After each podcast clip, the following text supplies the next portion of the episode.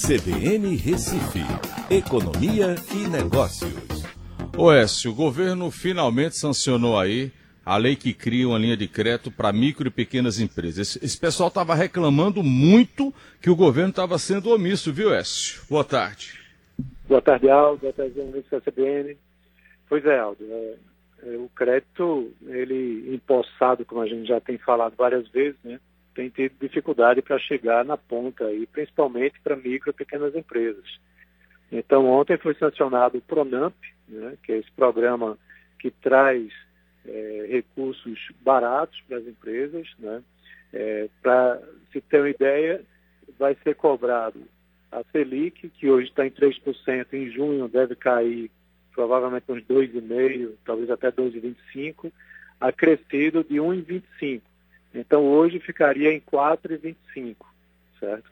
E é um crédito para capital de giro com até 36 meses para você pagar e com um limite de 30% da média do faturamento mensal, ou 30% do faturamento anual dessas empresas.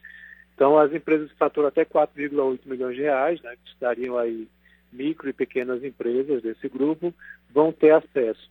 É um recurso bancado pela União com 85% e 15% das instituições financeiras, públicas e privadas. Então, todo tipo de banco autorizado a funcionar pelo Banco Central vai poder repassar isso. Como tem esses 15% aí de parcela é, dos bancos, aí eu já fico um pouquinho ainda preocupado, Aldo, se esse dinheiro vai chegar também na ponta. Como a parcela de garantia do é, governo é de 85%, deve sair mais fácil né, do que o crédito que você tem hoje disponível.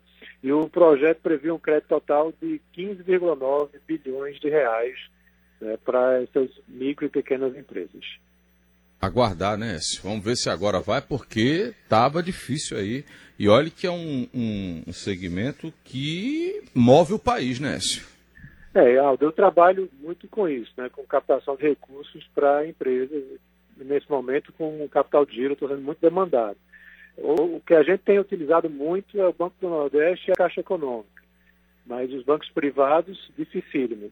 Só que aí, muita empresa querendo, né, e muitos bancários, inclusive, também ficando doentes com o Covid, fica ainda mais difícil você, mesmo com o banco público, trazer recursos para os empresários. Então essa linha pode ajudar bastante. Verdade. Ok, Écio Costa. Então, até amanhã. Grande abraço a todos, até amanhã. Obrigado.